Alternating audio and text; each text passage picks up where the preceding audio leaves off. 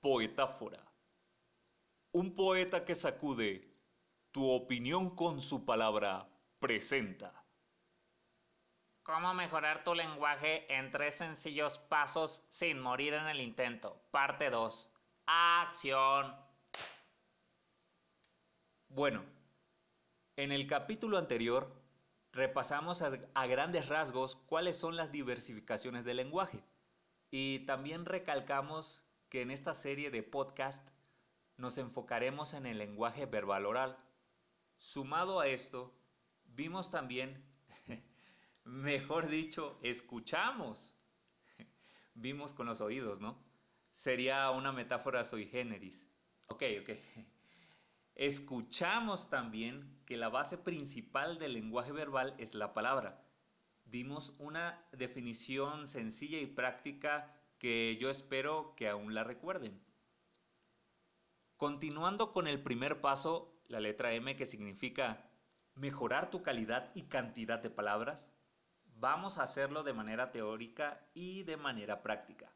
De hecho, todos los pasos, porque decíamos ayer, la teoría sin la práctica no sirve, solo sería una colección de palabras bonitas, pero vacías. Yo espero que hayan hecho su tarea, porque a estas alturas del partido, ustedes y yo al menos ya debemos tener una hora de lectura en voz alta acumulada y por lo menos una palabra y una frase ya en nuestro repertorio.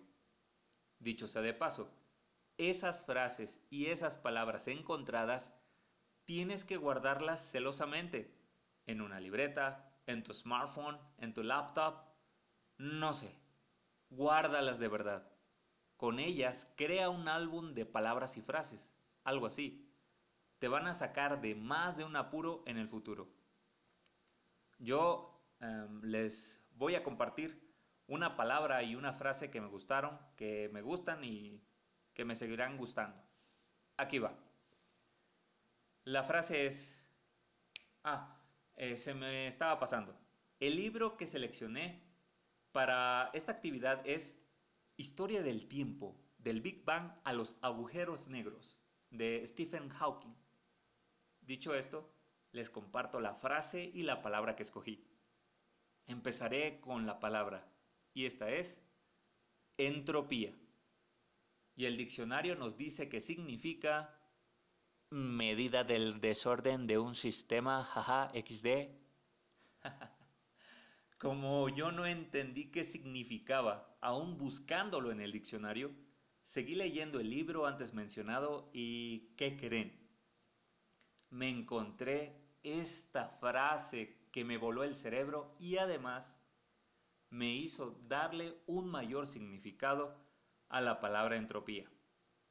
Esta es la frase. El progreso de la raza humana en la comprensión del universo ha creado un pequeño rincón de orden en un universo cada vez más desordenado. Impresionante, ¿no? Bueno, quizás te estés preguntando, ¿y ahora qué hacemos? Ok, te lo explico. Eso es para desarrollar en nuestro palacio mental el famoso y misterioso campo semántico. Para ello, quiero contarte lo siguiente.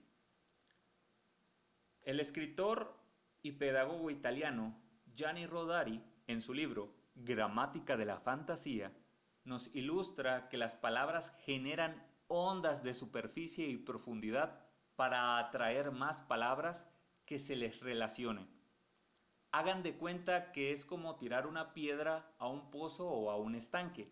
Es más, les voy a leer este párrafo de su libro que resulta muy útil para esto del campo semántico.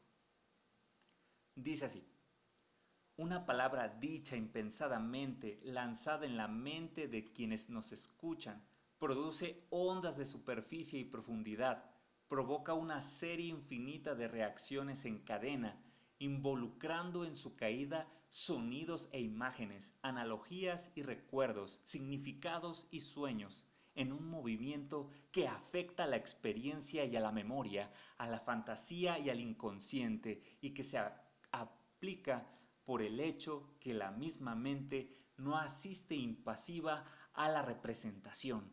Por el contrario, interviene continuamente para aceptar o rechazar, emparejar o censurar, construir o destruir.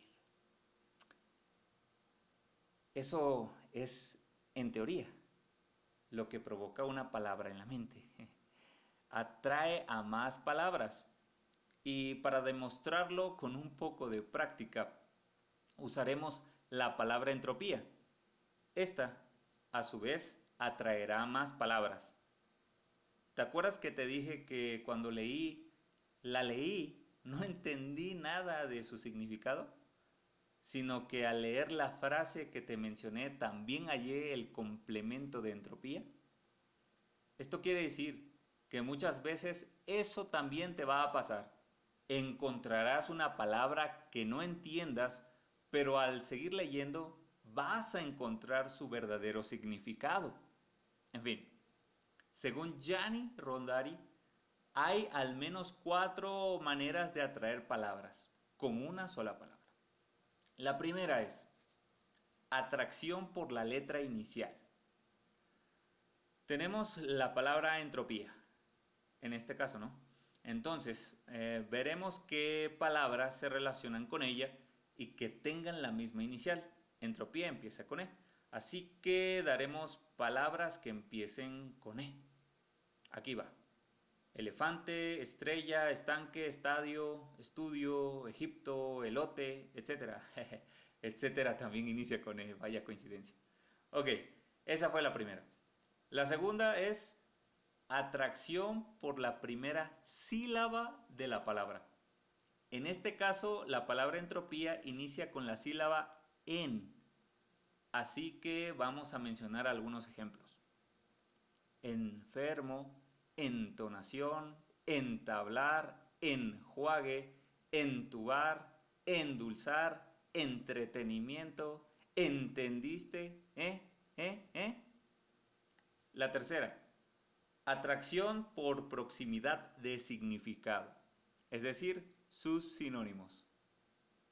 Como yo no sabía qué era entropía, recurrí al diccionario y el diccionario me dijo desorden, caos, y aleatorio. Listo. Y la cuarta manera de atracción de las palabras es por medio de la rima. Por cuestión de tiempo, solo usaremos rimas consonantes. En otro momento podemos realizar un podcast relacionado con las rimas.